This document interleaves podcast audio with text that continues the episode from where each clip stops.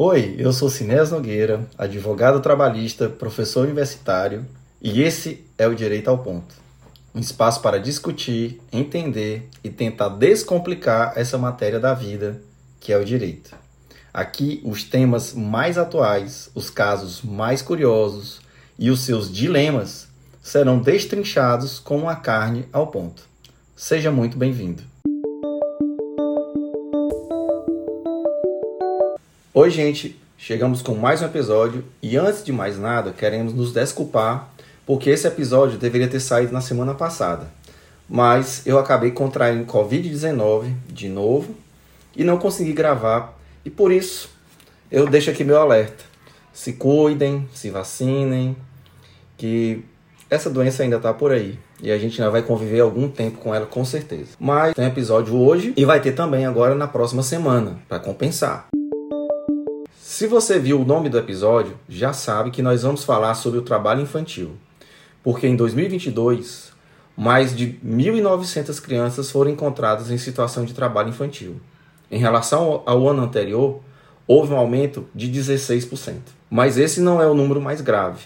Segundo a pesquisa nacional por amostra de domicílios contínua de 2019, a quantidade de crianças e adolescentes trabalhando no Brasil ultrapassa a ordem de 1 milhão e 800 mil. É muita gente. Apesar de ser um trabalho proibido, apesar de ser crime no Brasil, parece que, de certa maneira, isso é tratado com alguma normalidade. O normal e a naturalidade deveria ser crianças estudando, brincando, ou seja, exercendo a sua tarefa diária e cotidiana de continuarem crianças. Mas mesmo sendo crime no Brasil, isso ainda acontece. Então, nós vamos entender um pouco mais sobre esse mal que ainda assola o nosso país e outras nações também. Bom, o que é considerado trabalho infantil e quais são as formas mais comuns de exploração de criança nesse contexto?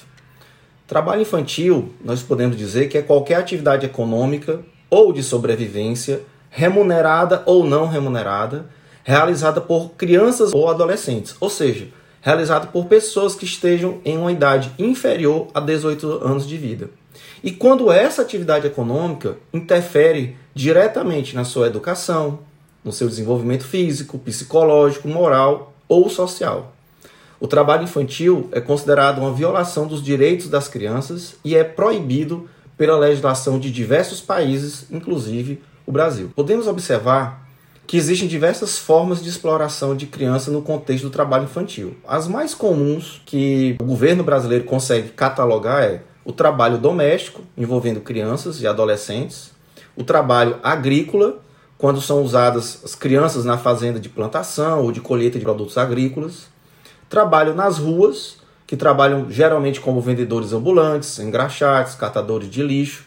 Geralmente ficam muito expostos a risco de violência, exploração sexual, abandono na escola. Temos também um trabalho na indústria têxtil, em que crianças são exploradas na produção de roupas, muitas vezes em condições insalubres e longas jornadas de trabalho, com salário muito baixo quando existe salário. Sem falar do trabalho em minas e pedreiras, que são locais de trabalho extremamente desgastantes, expondo essas pessoas ainda em uma idade muito pequena, muito baixa, a riscos graves, gravíssimos de saúde Além, claro, de correr risco de desabamento, doença respiratória, acidente de trabalho de toda forma. Um último ponto que eu acho que é importante a gente destacar, e a gente não pode fechar os olhos para isso, é a existência de tráfico de crianças. Crianças que são traficadas e forçadas a trabalhar em diversas indústrias, né, como se fala hoje, a exploração sexual, trabalho escravo, trabalho com tráfico de drogas. Né?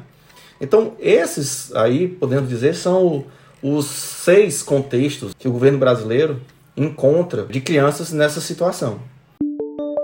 Quais são as causas ou as principais causas do trabalho infantil no Brasil? Aí aqui a gente tem que fazer um recorte, senão a resposta vai tomar o podcast inteiro. Então o recorte que eu vou fazer é o recorte econômico. Se a gente observar nos países de maior desenvolvimento social, os pais têm uma maior atenção do governo, né? Eles recebem mais benefícios diretos ou indiretos do governo. Os pais dessas crianças têm melhores condições de pagar alimentação, um bom lugar de estudo, frequentar parques, frequentar museus, teatros, enfim. Essa questão é, essa questão econômica, essa equação econômica, quanto pior ela é, mais fácil a gente vê crianças em situações de trabalho. Quando a questão econômica é um pouco melhor no país, a gente vê que as crianças não começam a trabalhar tão cedo assim. Porque a grande preocupação do, do Estado e dos pais e dos tutores ou dos responsáveis é manter essa criança o maior tempo possível no colégio, né? Para ela se desenvolver mentalmente, ela se desenvolver fisicamente, porque o colégio você tem a atividade física, atividade lúdica, né? se desenvolve a educação, desenvolve a parte psicológica, a parte de atenção a, a, outras pessoas, de comunicação social, enfim. Quanto mais o aspecto econômico é visto com uma grande lupa, mais a gente consegue observar que esse aspecto isoladamente ele é muito impactante para a existência ou inexistência do trabalho infantil. Quais são os impactos do trabalho infantil na vida das crianças e no seu desenvolvimento? Aqui eu posso elencar pelo menos seis itens. A gente pode ver que uma criança que está submetida a trabalho infantil, ela tem uma, uma, educação inadequada, porque isso interfere no acesso a, a regular à, educação formal. Essa, essa criança, em regra, tem um desenvolvimento físico e um desenvolvimento mental prejudicado. Por quê? Porque o trabalho ele pode afetar negativamente o crescimento das pessoas quando ele é imposto de uma maneira muito precoce, quando o corpo não está preparado ainda para certas atividades, quando a mente ainda não está preparada para certas dificuldades da vida. E claro, a gente pode ver também um impacto emocional e psicológico, porque trabalho, gente, trabalho estressa. Trabalho gera ansiedade. Trabalho mal dimensionado gera depressão. Faz com que as pessoas, mesmo adultas, tenham uma visão pessimista de si mesmo, que a gente chama de baixo autoestima. E uma pessoa adulta teoricamente, a gente espera que ela já tenha um, certo conhecimento, já tenha um, um certo um aprendizado prévio para que ela tente se proteger o melhor possível dessas angústias do trabalho, né? essas angústias emocionais, psicológicas. Uma criança não tem esse repertório. O repertório da criança tem que ser dedicado ao lazer, à brincadeira, à interação social, a conhecer o que é o fundamental na sua vida. Ou seja, o ideal é que uma criança esteja submetida a um bem-estar emocional e não a um lugar de estresse, ansiedade que pode gerar uma depressão. Então é claro que a meu modo de ver um trabalho infantil ele vai impactar é, negativamente o emocional e o psicológico das crianças. Além disso, um quarto item poderia, poderíamos dizer que ele gera um ciclo de pobreza, né? Porque uma criança que é pobre precisa trabalhar rápido ou entrar no mercado de trabalho muito rapidamente, antes de concluir seus estudos, ela não vai conseguir competir com alguém que, que esteja estudando. Portanto, os, os trabalhos que ela vão ser dispensados a essa, a essa criança trabalhando, ou esse jovem que começa muito cedo a trabalhar, são trabalhos de baixa remuneração, fazendo com que esse ciclo intergeracional de pobreza se autoalimente. Então, quanto mais tempo a criança no colégio, esse ciclo ele é, ele é mais facilmente quebrado, mas quanto menos tempo a criança no colégio estudando, esse ciclo ele se retroalimenta e aumenta, na, na realidade, o, o, cinturão de pobreza que o, que o país fica envolvido. Além, é claro, podemos dizer aqui, dos riscos para a saúde e segurança dessa criança, né? risco de saúde de problema. Então, imagina uma criança que trabalha numa pedreira, carregando pedra o dia inteiro. Isso ela tem lá 11, 10, 12, 13 anos, não importa, é uma criança. Ou trabalhando cortando cana de açúcar, como era muito mais comum no Brasil de pouco tempo atrás. Né? Ainda, é, ainda temos isso, mas era muito mais comum. Então é claro que essa criança ela vai ficar exposta a problemas de saúde. Um trabalho penoso como, como esse que eu citei agora. Além de doenças respiratórias, possibilidade de intoxicação, enfim, lesões físicas. Então é um risco à saúde muito grande. E por fim, posso alencar aqui a restrição do desenvolvimento social. Pessoa que está trabalhando, uma pessoa que tem 10 anos de idade, está trabalhando, ela se isola de outras crianças, ela se isola das famílias, ela não tem uma participação na sua comunidade, na sua faixa etária. Então isso faz com que esse, essa restrição acabe diminuindo, inclusive, a possibilidade dessa pessoa no futuro conhecer alguém que possa dar um trabalho melhor. Né? Ou seja, ela fica com um ciclo social muito fechado. Quando a gente está no colégio, quando a gente está envolto numa família, numa comunidade, e, e tem tempo para crescer dentro desse colégio, dessa comunidade, a gente vai a, se desenvolvendo de forma emocional e social, a gente vai construindo relacionamentos. E essa construção de relacionamentos faz com que no futuro algumas chances apareçam para você. Quando uma criança começa a trabalhar muito cedo, essas chances são extremamente diminuídas. Outra pergunta que a gente observa muito é quais são as leis e regulamentações existentes para combater esse trabalho infantil aqui no Brasil. Porque a gente fala que existe, o trabalho infantil ele não é algo é, escondido no Brasil. Então, será que a gente não tem lei? Não tem nenhum regulamento? É, é o inverso, né, gente? Nós temos leis, sim, que tratam sobre isso no Brasil. São boas leis. Nós temos a própria Constituição Federal de 88, que no artigo 7 no inciso 23, fala sobre essa proibição de trabalho noturno, perigoso, insalubre para os menores de 18 anos. O próprio Estatuto da Criança e Adolescente, que é uma lei de 1990, ou seja, dois anos depois da Constituição Federal, é uma lei longeva e é uma lei bem estruturada. Né? Lá a gente encontra as principais normas de proteção aos direitos da criança e do adolescente no Brasil. E entre elas é uma proibição explícita do trabalho infantil, exceto na condição de, de aprendiz, e mesmo assim, tá nem falando mais de infantil, é porque o aprendiz só pode ser aprendiz depois dos 14 anos de idade. A própria CLT, que é uma lei de, dos anos de 43, ela trata, estabelece regras sobre esse assunto, protegendo trabalhadores menores de idade, restringindo, por exemplo, trabalho noturno, insalubre, perigoso, né? a forma da contratação, a forma da rescisão do trabalhador menor, é, tudo isso é diferente na CLT. Sem falar que nós temos uma lei que fala que é a Lei 10.097 do ano 2000, que fala sobre o programa de aprendizado, aprendizagem profissional. Ela é regulamentada por um decreto do ano de 2005, né, que é o decreto 5.598. E essa lei, ela, ela, não, ela não traz um traço proibitivo, é ao contrário, ela é uma lei mais positiva, ela incentiva que empresas de médio e grande porte devem contratar essas, essas pessoas entre 14 e 24 anos. Então, nessa faixa etária de 14 a 18, são consideradas adolescentes. Então, há ali uma, uma obrigação de contratar um certo percentual de trabalhadores nessa idade. Mas veja, nesse caso, não é um trabalho precoce. Por quê? Porque é um trabalho assistido. A pessoa entra aos 14, podendo ficar até os 24 anos de ação, não de forma ininterrupta, obviamente, a legislação cria aí alguns mecanismos. Então, é, faz com que o adolescente de 14 até os 18, iniciando seu trabalho, mas de forma estabelecida, correta, fiscalizada, apoiada, essa, essa pessoa venha a adquirir me, melhores relacionamentos, melhor aptidão para o trabalho, tá? porque ela não está sendo jogada em qualquer trabalho, ela está sendo assistida. Então, esse programa de aprendizagem profissional que já existe no Brasil desde o ano 2000, repito, ele é um viés positivo nessa política de proteção ao trabalho. É, o Brasil, por sua vez, também ele é signatário de convenções internacionais, da OIT, da Organização Internacional do Trabalho, Convenção 138, né, que fala sobre a idade mínima.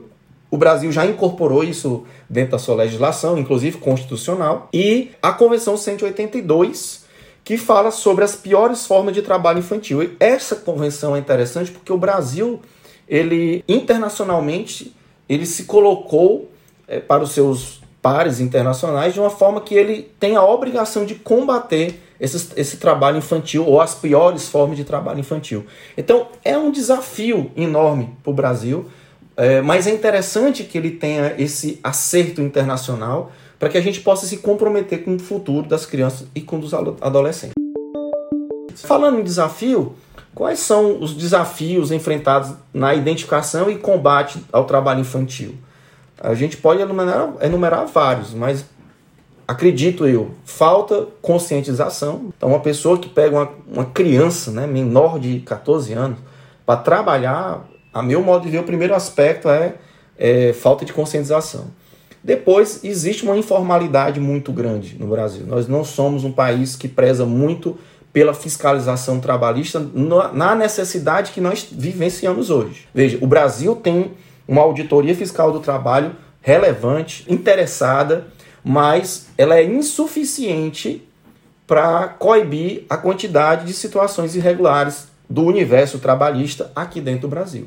Então, é um tema complexo, é óbvio, né, porque quando a gente vai falar de fiscalização, o Estado ele às vezes ele entende que a fiscalização é algo que gera um custo, um ônus desnecessário ou muito grande, quando na realidade todos os países que são fiscalizados de maneira mais detalhada, é ali onde a informalidade é diminuída. É ali onde que os próprios fiscais do trabalho é, vão procurar fazer a conscientização, o trabalho de conscientização para quem está. Os fiscais do trabalho vão fazer o, o trabalho de conscientização das pessoas que estão utilizando um trabalho infantil de forma é, é, ilegal. Ter uma auditoria fiscal do trabalho forte não é uma, um demérito, muito pelo contrário, é necessário. Repito, o grande problema que vejo nesse aspecto de informalidade e complexidade do tema é que nós não temos uma quantidade suficiente de, de fiscalização que a gente precisa. Além, claro, de itens como eu já falei aqui, que a gente pode observar que a pobreza, a desigualdade social, nós temos aí famílias economicamente muito vulneráveis, fazem com que a própria aplicação da lei, a própria fiscalização da lei se torne muito mais difícil. Então, são, são desafios enfrentados no, aqui no Brasil para identificar melhor e combater melhor esse trabalho infantil. A gente pode perguntar quais são as consequências para as empresas que dentro da sua cadeia de, de trabalho, da sua cadeia de suprimentos, se utiliza ou se beneficia direto ou indiretamente do trabalho infantil. Bom, aqui nós temos consequências legais quando essas empresas são identificadas como cúmplices, como beneficiários do trabalho infantil, elas ficam sujeitas a processos judiciais, muitas das vezes movidos pelo próprio Ministério Público do Trabalho, além das penalidades legais, geralmente são as multas impostas. Mas aí há algo que eu reputo de, de muito, muita importância que o brasileiro atualmente tem se antenado mais para isso, que são os danos à reputação dessas empresas, né? a divulgação para a grande mídia de empresas que usam o trabalho infantil. Isso tem causado de forma significativa uma baixa na sua reputação e na imagem dessas empresas. Então, os consumidores já observam: será que essa empresa usa o trabalho infantil? Porque se ela usa e é ilegal, então eu não quero comprar nada dessa empresa. E sobre esse aspecto, essa pressão social sobre essas empresas faz com que os investidores, os acionistas, passem a também buscar é, mecanismos para eliminar esse trabalho infantil. Então, essa pressão da, social ela é muito importante para que essas empresas que estão utilizando de maneira ilegal desse trabalho possam buscar meios de seguir a linha correta. E aí a gente vê que essa pressão ela pode se dar de várias formas. Né? A gente pensa sempre em pressão social movida pelas plataformas sociais, mas pode haver várias formas, né? Campanha de boicote para desincentivar a compra de produtos dessa empresa, ações de protesto, divulgação pública, enfim, tem várias formas a gente pensar como essas empresas podem sofrer alguma sanção que não seja apenas sanção judicial, penal ou trabalhista. Além, é claro, de restrições comerciais. Alguns países adotam uma regulamentação que proíbe a importação de produtos fabricados com trabalho infantil. Então imagina se temos um empresário, não interessa o tamanho dessa empresa aqui no Brasil, que na sua cadeia de produção utiliza trabalho infantil e ele exporta para algum país em que há uma lei dizendo que não pode importar produtos dessa maneira. Essa empresa vai perder competitividade, vai perder mercado. Então, é interessante essas restrições comerciais, não somente dentro do Brasil, mas também internacionalmente. Quais são as principais estratégias e programas implementados para erradicar o trabalho infantil? Aqui a gente até já tratou, né, assim, transversalmente disso, mas a gente pode apontar a legislação tem que ser implementada de uma maneira mais forte. As políticas sociais, né, que proíbam o trabalho infantil, que pro, protejam as crianças desses trabalhos, né, fazem com que o estatuto da criança e do adolescente realmente seja observado. Daí também nós temos uma necessidade de implementar uma educação universal de qualidade, programas de transferência de renda para que os pais possam ter dinheiro, para que essas crianças não precisem necessariamente trabalhar, programas de apoio familiar, porque geralmente as, as pessoas que estão em baixa renda estão mais vulneráveis e aí precisa de um aconselhamento de toda sorte, aconselhamento familiar, aconselhamento social, aconselhamento no serviço de saúde, capacitação profissional, aconselhamento financeiro, que é algo que para nós aqui no Brasil parece ainda ser uma novidade e não deveria mais ser tra tratado dessa maneira. Daí o papel das escolas. Então, as escolas não servem apenas aos alunos, mas também servem aos pais dos alunos. Exatamente esse programa de apoio familiar pode ali é, pode ser tratado de uma maneira circular a própria ideia de escola. Além disso, os programas de combate ao trabalho infantil devem ser potencializados por meio de parcerias, de cooperação. Podemos ter cooperação é, com organizações não governamentais, empresas, sindicatos, agências internacionais. Nós podemos fazer aqui uma espécie de rede de proteção né, para que esses programas de combate ao trabalho infantil realmente se desenvolvam aqui e que as crianças possam ficar afastadas o máximo possível de tempo desse ambiente de trabalho, porque feito da maneira que ele é hoje, de maneira muito precoce, ele é muito prejudicial a, a, aos, às crianças, às famílias e, à própria, e ao próprio Brasil, porque uma criança que começa a trabalhar muito cedo adoece mais facilmente, produz menos, ganha menos, enfim, ele diminui a riqueza, diminui o patrimônio gerado dentro do próprio Brasil. A, própria educação pode desempenhar um papel fundamental nessa prevenção, como eu falei. Podemos falar aí da, da conscientização, para que o trabalho de informa, informalidade não aconteça da maneira que nós temos hoje. Ou seja, nós temos que potencializar as informações, a conscientização das pessoas e das empresas e, naquilo que for possível, a capacitação da, dos pais, a capacitação dos jovens adolescentes. Não falo aqui de criança, mas capa, capacitação dos jovens, para que eles, se for necessário entrar no ambiente de trabalho logo após os 14 anos, o que é interessante, mas que o façam em um local que vai lhe capacitar, vai receber uma, uma educação adequada, vai adquirir habilidades né, cognitivas, sociais, técnicas, laborais para no futuro, inclusive, poder buscar um emprego melhor. Ninguém é obrigado a começar aos 14 anos no emprego e terminar a vida aos 74 no mesmo emprego.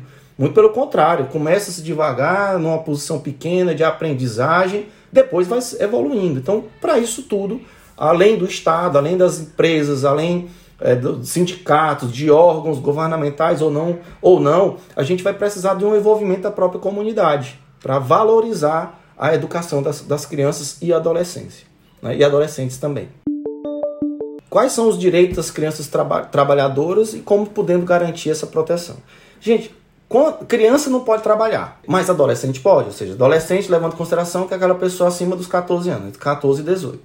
Então, esses adolescentes podem sim trabalhar na condição de aprendiz, como eu falei agora, entre 14 e 16 anos. A partir dos 16 já pode ser um emprego formal sem ser uma, uma situação de aprendizagem, mas além desses direitos ao trabalho, que aí gera-se gera todos os direitos que um trabalhador convencional tem, FGTS, carteira assinada, férias, 13 terceiro, canso semanal remunerado, salário mínimo, enfim, tudo que a gente já tem uma boa ideia, tem que ver também que existe um, um, um certo rol de direitos que gravitam esse indivíduo. Que a gente vai chamar de direito à proteção contra a exploração econômica. Aquelas crianças, elas têm crianças e adolescentes devem ser protegidas de trabalho excessivo. Então você não vai botar um adolescente de 14, 15 anos para trabalhar 10 horas por dia. Não faz sentido nenhum. Não vai proibir que essa pessoa, por conta do trabalho, que é legítimo e é regular, não tenha acesso à educação. Pare de ir à escola. Então também isso não faz sentido algum.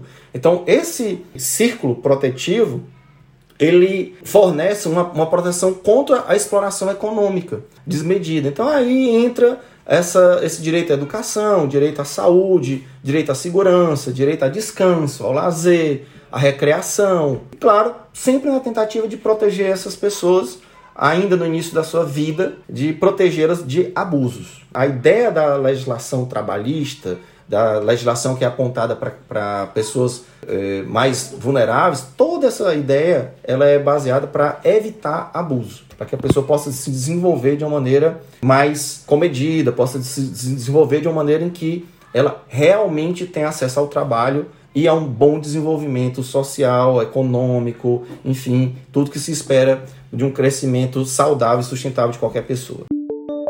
Bom, gente, nós vamos chegando aqui no finalzinho desse longo podcast, desse assunto, e eu tenho ainda aqui uma perguntinha a ser trabalhada. Eu acho ela muito importante. Então, eu vou pedir um pouquinho a sua paciência para escutar essa pergunta e o desenvolvimento da resposta. Né? Então, Me perguntaram aqui como a sociedade civil pode contribuir para a erradicação do trabalho infantil.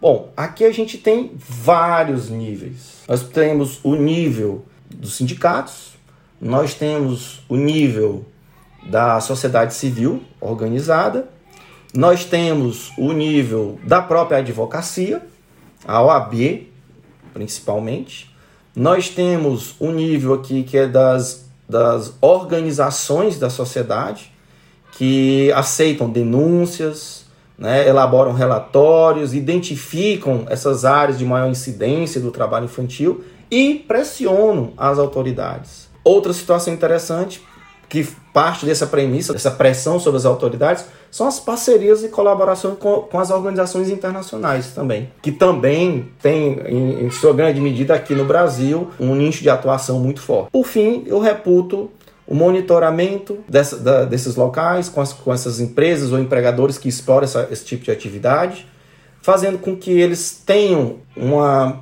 uma punição, digo, uma responsabilização sobre esse tipo de, de trabalho. E claro, gente, tudo que diz respeito à criança e adolescente vai envolver a situação de educação, capacitação. Então é sobre esse aspecto que a gente tem que tentar contribuir com a sociedade civil, para que nós tenhamos um combate ao trabalho infantil, mas principalmente para que a gente possa criar uma espécie de, de cultura em que as empresas elas só vão utilizar de trabalho quando de uma pessoa com menor de 18 anos quando estiver dentro da legislação.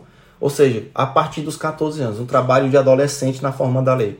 Para que as empresas elas realmente possam entender que se elas utilizarem de um trabalho não sendo dentro do, do, do viés legal, elas vão, vão ser afetadas e vão ser prejudicadas e eventualmente vão perder mercado.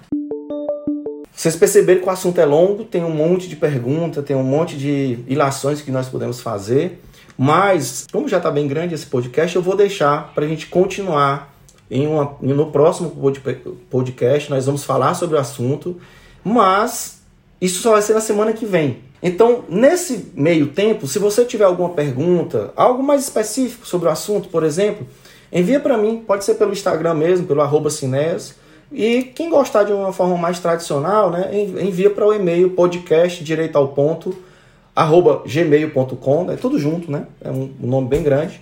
E se você quiser acrescentar alguma sugestão ao tema, dar um feedback, por favor, faça isso sempre porque nós estamos aqui é para ouvir mesmo, para a gente poder é, ter um, um, uma forma de interação com todos vocês, para que a gente possa continuar produzindo um conteúdo interessante, não só no ambiente laboral, mas que envolva outras ideias de direito e de sociedade, tá? Espero muito que vocês tenham gostado desse tema. É um tema que é muito caro para mim, particularmente. E você já sabe, né? Semana que vem, extraordinariamente, a gente volta. Até já.